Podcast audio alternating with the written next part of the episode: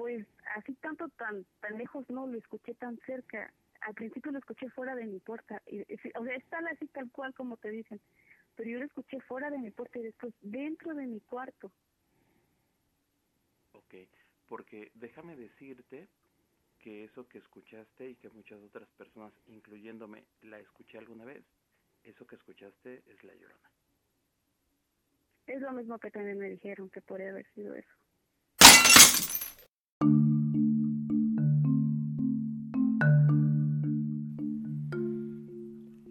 Buenas noches. Las luces se apagan y la noche está con nosotros. Bienvenidos a un capítulo más. De todo un poco les da la bienvenida y siempre agradece su preferencia.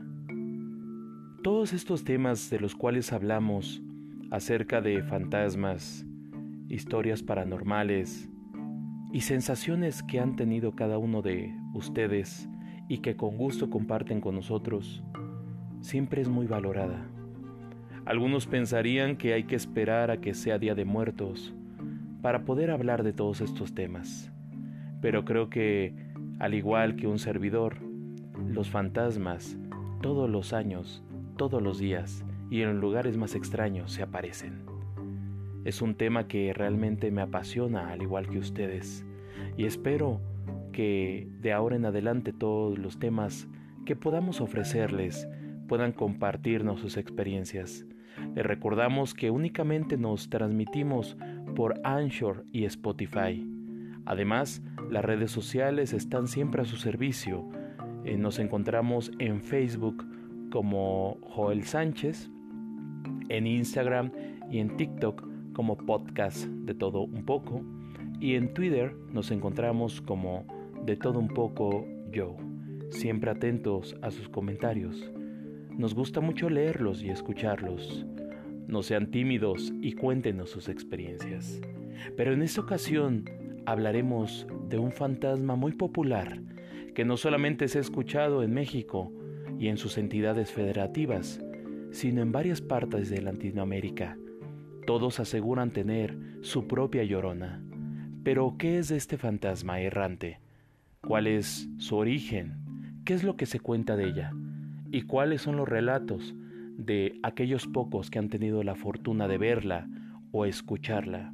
Acompáñenos porque nosotros estamos comenzando.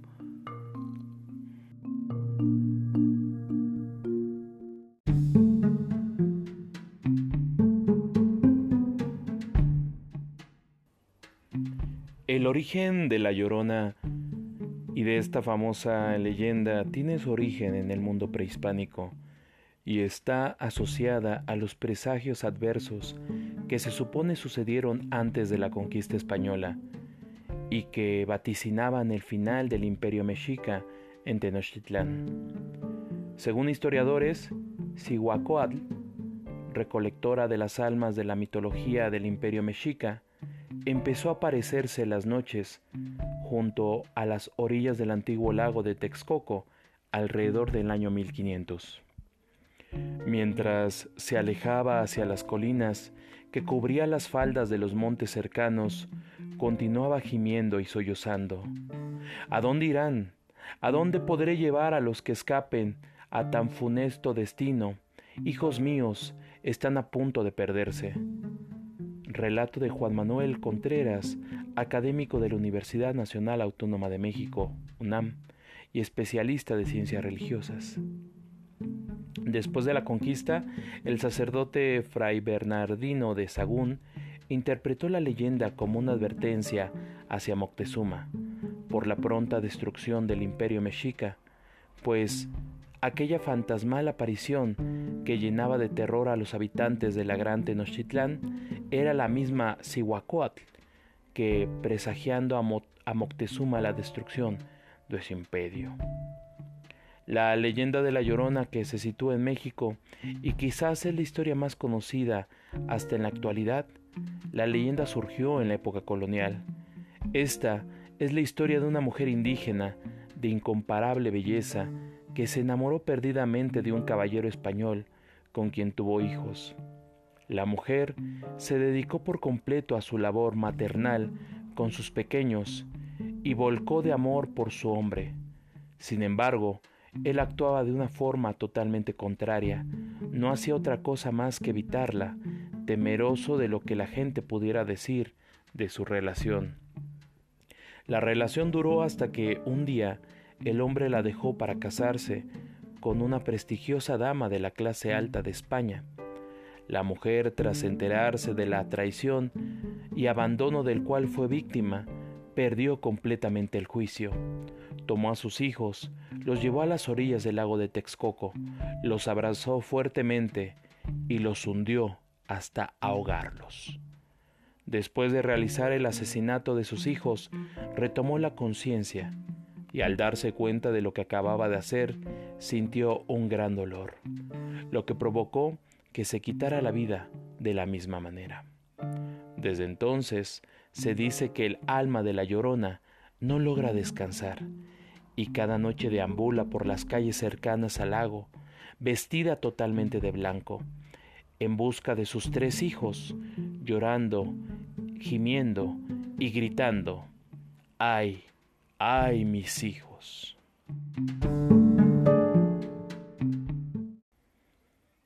Para todos aquellos que han tenido el tiempo y la disponibilidad de compartirnos sus relatos por mensaje o a través de notas de audio y que en su momento han querido pues platicar con un servidor siempre eh, está uno dispuesto a escucharlos y fue así que inaugurando nuestra línea para poder conocer un poco más de ustedes fue que tuvimos un caso de una de nuestras queridas amigas que nos escucha y nos platicó lo siguiente.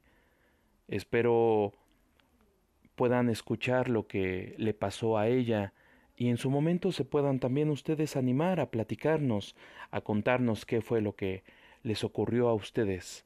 Siempre es un gusto saber qué es lo que le pasa, lo que le sucede y lo que vivieron todos nuestros escucha.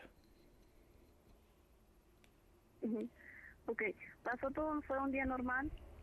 Mm, y este, nos fuimos a dormir ese día todos. Y los perros comenzaron a aullar, pero fue un aullido normal. No hicimos caso, nadie de, de los que vivimos en la casa, pues nadie hizo caso. Y pues ya todos nos fuimos a dormir, pero mi hija se quedó haciendo tarea pues bueno, pues yo me yo me dormí y después fue mucho más noche, fue una madrugada. Pasó esto.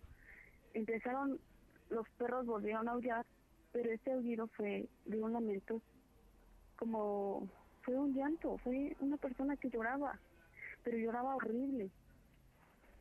Se escuchaba que, que estaba afuera de la puerta en un principio y después de poco tiempo a mí, o sea, yo, yo, eh, su, llanto me despertó, pero no me levanté. Seguí en la cama acostada. Y para eso, cuando sentí, sentí su, la sentí, la volví a escuchar, pero yo ya la, la sentí detrás de mí. Pero yo en ese momento, la verdad, soy bien sincera, me dio miedo. Pues me tapé la cabeza y, y en ese llanto después dejó de llorar y me empezó a, me, dijo que, que todo iba a estar bien.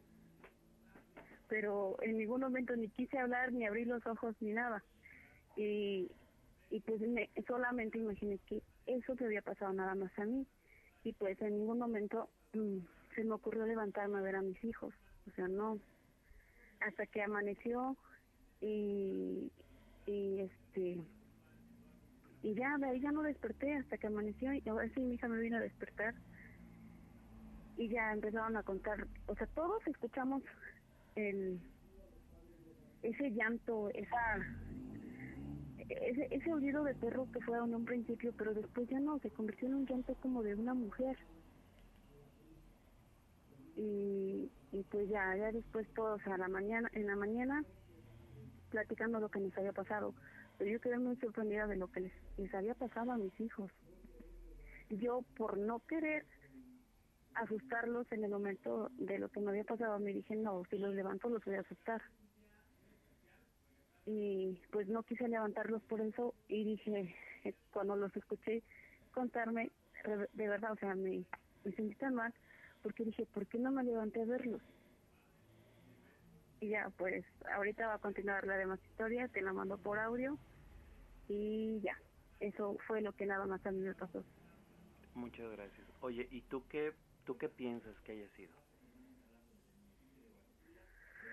Ay, pues es que fíjate que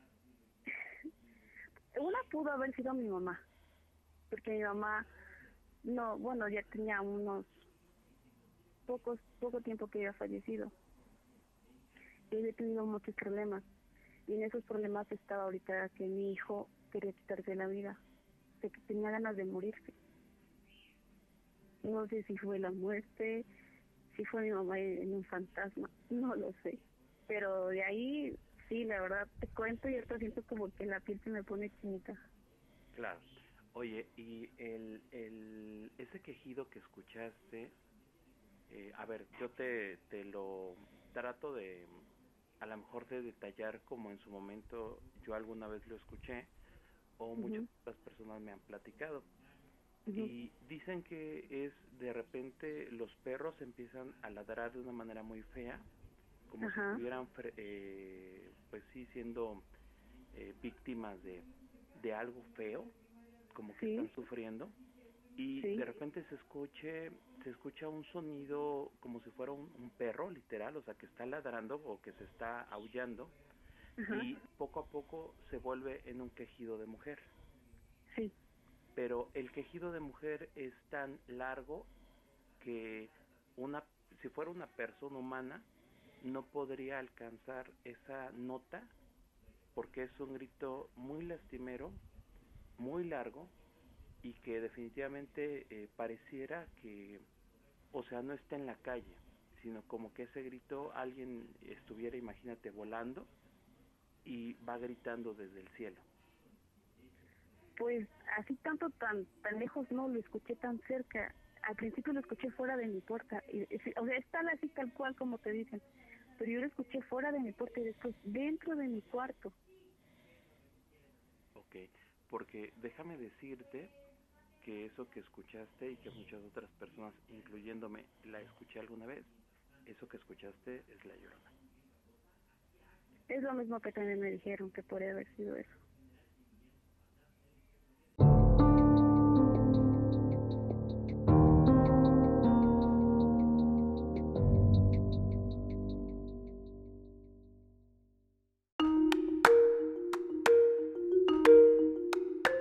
Dicen que cuando escuchas sus lamentos de lejos es porque está cerca de ti, vigilándote aunque tú no la puedas ver.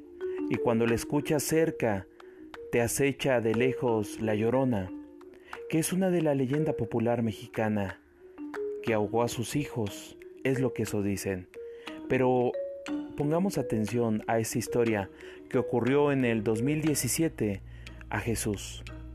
Jesús tenía 17 años, había pedido permiso a sus padres para ir a un convivio con sus amigos de la escuela en el barrio de La Cuesta.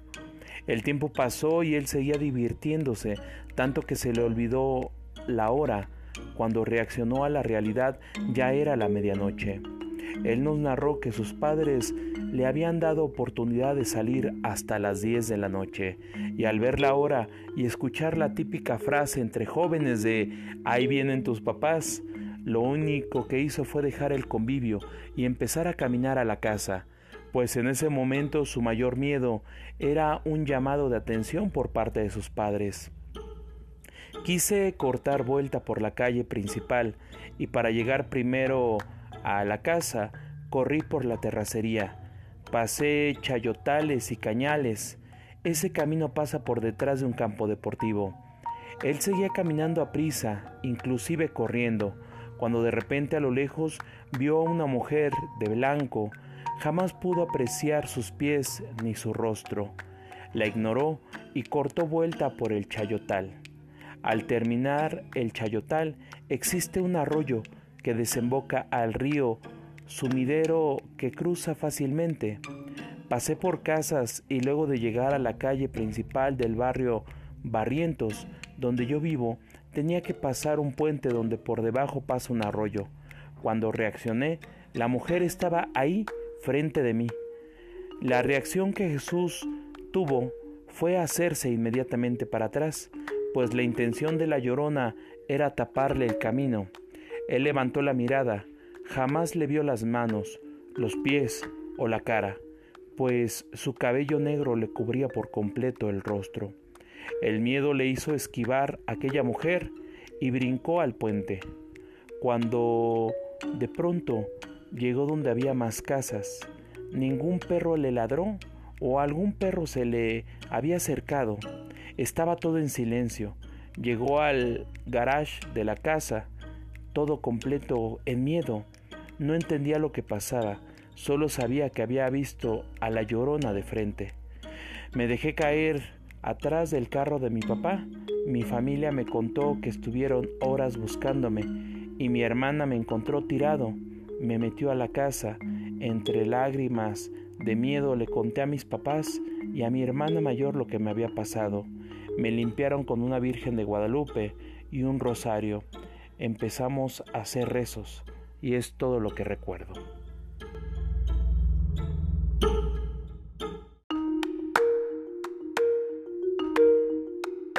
Esto ya tiene muchos años que me ocurrió a mí y a mis primos.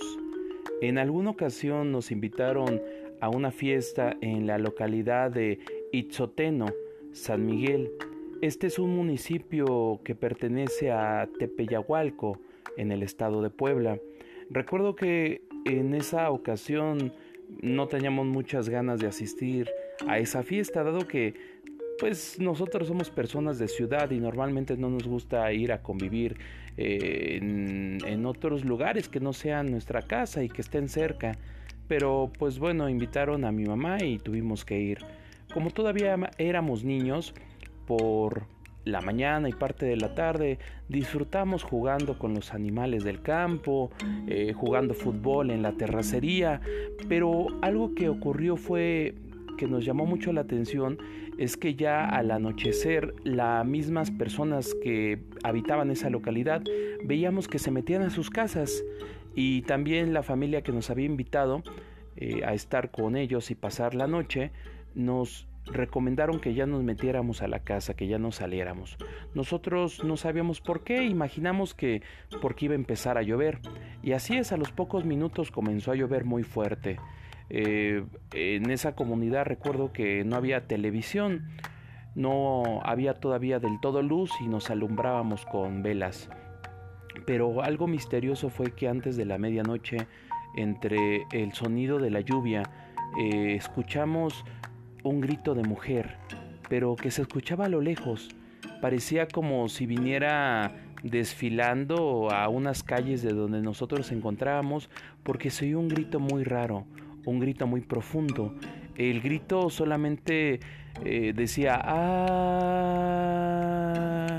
No decía, ¡ay, mis hijos! Solamente se quejaba de esa manera. Eh, pensé que yo era el único que la había escuchado, pero resultó que al día siguiente, preguntándole a mis primos y a mi familia, ellos también lo habían escuchado. Ahora entiendo que la gente de esa comunidad por eso está acostumbrada a irse a dormir temprano para evitar encontrarse algún fantasma en las calles a esa hora. En alguna ocasión mi hermano menor había ido a visitarnos a casa de mi papá. Nosotros siempre nos gusta platicar de cosas de miedo y quedarnos charlando hasta altas horas de la noche. Pero en esa ocasión, ese día fue algo diferente. Estábamos los dos en mi habitación y a mí me había ganado el sueño, cuando de repente, a cierta hora de la madrugada, yo sentí como mi hermano me empujaba y me hablaba muy, muy bajito y me decía, oye, oye. De repente desperté y dije, ¿qué pasa? Y me dijo, escucha. De repente abrimos la ventana muy despacio y escuchamos que a lo lejos los perros ladraban pero ladraban muy feo, o sea, como si alguien los estuviera maltratando. Lo curioso de esto es que en la colonia en la que eh, nos encontrábamos, parecía como si los animales empezaran a ladrar a varias colonias muy lejanas. Después de que ellos ladraban, se callaban y ahora unos perros vecinos de colonias aredañas al domicilio comenzaban a ladrar, o sea, como si se fueran turnando para ladrar de esa manera tan fea. Al final eh, se quedaba todo en silencio y de repente se escuchaba un, un sonido como de animal que se quejaba, como que ladraba, pero después se convertía en el sollozo de una mujer. Era un grito tan lastimero, pero era muy largo, o sea, no podía ser producto de la imaginación de mi hermano o de la mía, ya que los dos le escuchábamos. No había nadie despierto a esa hora, no sé si los vecinos también alcanzaron a escuchar ese ruido. Nosotros no vivimos cerca de algún río, pero a unas calles de donde nosotros eh, nos encontrábamos hace ya muchos años, fue en su momento un río muy importante en la ciudad, pero intentamos averiguar o leer sobre si había pasado anteriormente en la colonia algún suceso como ese, pero realmente nadie nos quería hablar de, de eso que se escuchaba.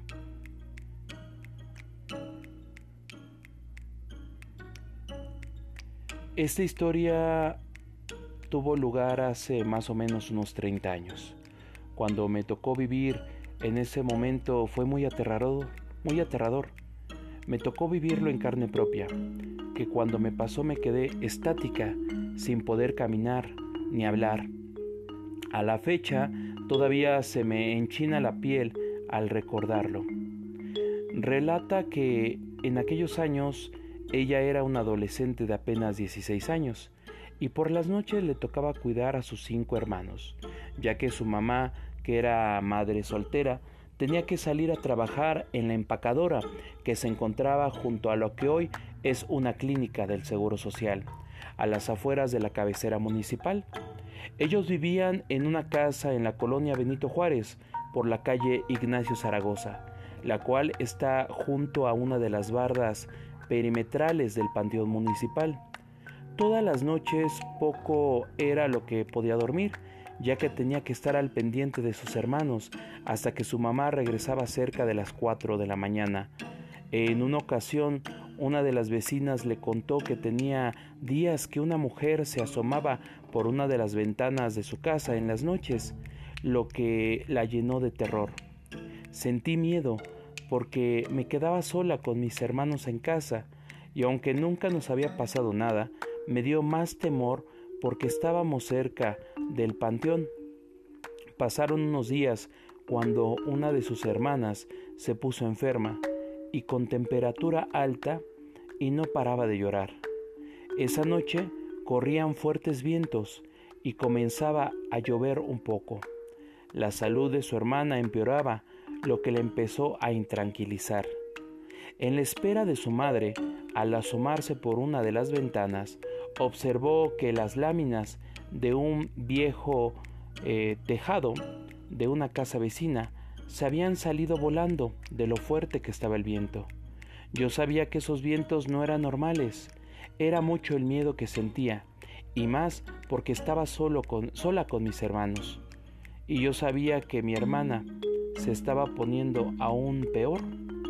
Aunque con temor cerca de las dos de la mañana abrió la puerta de su casa para salir a pedir ayuda y poder llevar a su hermana al hospital, al estar en la calle escuchó los aterradores quejidos de alguien que gritaba ¡Ay, mis hijos! Al voltear para ver de dónde provenían los lamentos, vio caminar sobre la barda del panteón a una mujer de vestido blanco y pelo negro. Ella se quedó estática, sin poder hacer nada y miró cómo poco a poco esta mujer fue desapareciendo frente a sus ojos. En cuanto pudo, entró corriendo a su casa y abrazó a todos sus hermanos, sin, sin soltarlos para nada. Su hermana, la que se encontraba enferma, ya no tenía temperatura y dejó de llorar, pero el miedo seguía dentro de ella. A las cuatro de la mañana escuchó que tocaba la puerta de su casa, pero no quería abrir. Seguía aterrada hasta que escuchó que se trataba de su madre, por lo que corrió desesperadamente a contarle lo que había pasado. Al entrar, la mamá la tomó del brazo, agarraron una Biblia y se pusieron a rezar. A los días de haber vivido este suceso paranormal, su mamá decidió que cambiarían de casa para poder vivir en paz. Lo demás, lo demás realmente es historia, pero se los narro porque me ocurrió y fue muy real. Hasta el día de hoy vivo con miedo por esa experiencia.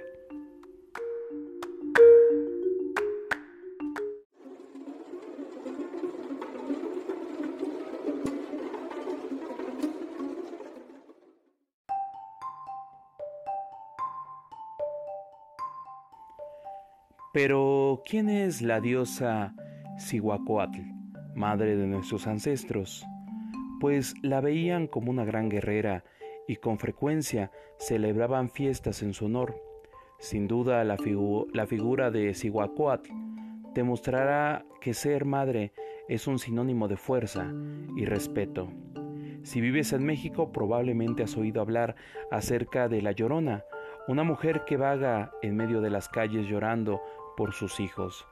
Algunas versiones dicen que era una mujer que ahogó a sus hijos por traición de amor. Otras dicen que los descuidó y el río se los llevó. Lo cierto es que el mito va un poco más allá de lo que piensas y está sujeto a tu propia interpretación. Cuentan que la diosa Cihuacóatl, madre de nuestros ancestros, los mexicas, traía consigo predicciones de las guerras que estaban por suceder. Cuando estaba próxima la llegada de los conquistadores, ella dio el aviso y lloró por sus hijos, ya que estos serían derrotados por los extranjeros. Desde entonces se puede escuchar su llanto. Otras versiones narran que la diosa dejó a su hijo en un cruce de caminos y cuando regresó no encontró más que un cuchillo, el cual le causó mucho dolor. Pero la historia oficial de Cihuacóatl es mucho más antigua y su figura ante los mexicas es más compleja. Cihuacóatl mira inquisitiva a todos sus hijos, los dioses, los humanos. Lleva consigo serpientes, tiene el rostro pintado de colores como el rojo, negro y blanco, además de portar hábitos de guerra. Cuenta la leyenda del quinto sol que tras la llegada de Quetzalcoatl y su larga travesía en el Mitlán, la creación de los humanos estaba cada vez más cerca. Cihuacóatl tomó los huesos de los antiguos habitantes de la tierra y los molió hasta crear a los nuevos mexicas, sus hijos. Como ella es madre, siempre brinda su favor a las mujeres que también lo son. Aquellas que mueren en el parto son dignas de ir al lugar que la diosa ha designado para ellas en el más allá, y ahí lo habitan, porque no había honor más grande que morir siendo un guerrero, o para una diosa como Cihuacóatl, estas mujeres poseían ese respeto. La diosa también es portadora de distintos nombres, como Coacicuatl, Xilatzitli, Yacihuatl. Dicen que cuando se, manifestaba ante nuestros ancestros, ella tenía la misma atribución de esos nombres. Además de ser madre de dioses y creadora de los humanos, Cihuacóatl está relacionada con la fertilidad de la tierra y eso la hacía parte de las más deidades más importantes, ya que daba a nuestros ancestros la comida que ellos disfrutaban todos los días. Aún así, los mexicas temían de su furia. Causaba sequías, así que por eso ellos celebraban a menudo fiestas a su honor.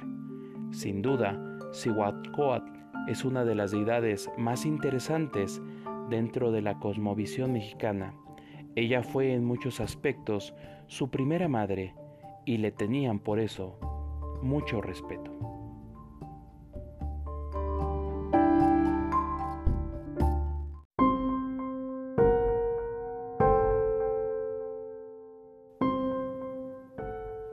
Pues también, por ejemplo, en el estado de Querétaro Esta historia ha trascendido de generación en generación y uno de los tantos mitos el cual he relatado en el libro Leyendas de Querétaro de Talía Román Cerón menciona a una bellísima mujer indígena que se entrega enamorada a un noble español, con el cual tuvo tres hijos, para después ser abandonada, enloquecida de dolor, ahogó a los pequeños para después quitarse la vida.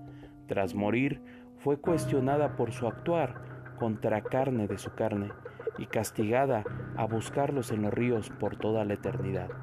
De ahí que se diga que es muy común escuchar los lamentos cerca de ríos o lagunas. En el Querétaro de ayer, la gente que vivía en la otra banda evitaba llegar tarde a su casa, pues debían cruzar el río y debían pensar que antes de dar las once de la noche debían de ya estar en su casa. Después, la oscuridad y entre penumbras se escuchaban los lamentos de ultratumba, y con ellos la silueta de una mujer con vestido blanco, cabellos muy largos y desmarañados, que a su paso dejaba el frío de la muerte. Yo la he escuchado, cuenta doña María Cárdenas, vecina de la calle de Primavera. No crea que se escucha así como dicen, buscando a sus hijos. Es un grito de lamento que se escucha de momento lejos y cuando pasa por la casa simbra las ventanas, como si estuviera temblando. Luego desaparece. Eso pasa como a las 3 de la mañana y continúa. Mi mamá decía que por eso siempre se debe tener un crucifijo tanto en la entrada de la casa como cuando se tiene a un niño. Hay que ponérselo arriba de la cama y éste debe de estar bendito para que ella no se lo pueda llevar. Otro relato urbano que corre es en Santa María Magdalena. La señora Esther platica que por los años ochentas la comunidad apenas comenzaba y no tenían tantas casas y la mayoría eran familiares por lo que todos se conocían. Nosotros estábamos chiquitos y comenzaron a decir que se aparecía la llorona, que se escuchaba que cruzaba toda la colonia. Ya desde las siete a más tardar las ocho de la noche, todos estábamos encerrados, porque sí se escuchaba que de lejos gritaba, ¡ay mis hijos! Ya después de mucho tiempo se supo que era una señora de esas que van mucho a la iglesia y que casi acababa de enviudar y tenía un querido al que veía en el cerro. Entonces para que nadie la viera, salía toda tapada de negro gritando hasta que la descubrieron, cuenta entre risas. Pero una llorona moderna fue la también llamada la hiena de Querétaro, Claudia Mijangos, quien tras ser abandonada y estar enamorada de un sacerdote, una noche después de ir a una kermés al colegio Fray Luis de León, donde sus hijos eran alumnos y ella era maestra de catecismo, les arrebató con saña la vida a sus tres hijos, para después tratar de hacer lo mismo, pero tras el aviso por parte de una vecina a la policía y, paramédicos que acudieron al lugar, lograron encontrarla aún con vida. No así a los menores, quienes yacían en medio de un río de sangre. Vecinos del lugar dicen que en esa casa, que en un tiempo fue lugar para hacer rituales satánicos y todo tipo de vandalismos, guarda una atmósfera bastante aterradora, y aun cuando las autoridades la bardearon, quienes pasan por la banqueta dicen sentir esa vibra maligna.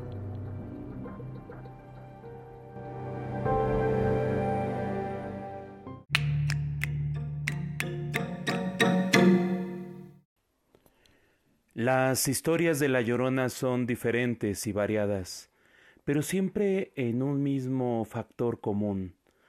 A los que la han visto o la han escuchado, les ha puesto los pelos de punta. Muchas gracias por habernos escuchado una vez más en De Todo Un poco, agradeciendo siempre sus comentarios, sus historias, pero sobre todo el atención de escucharnos. Es hora de despedirnos. El sol ya raya en el cielo. Deseamos que descansen, que tengan una excelente noche. Y si llegan a escuchar gemidos extraños, no teman, porque la noche está con nosotros. Hasta la próxima.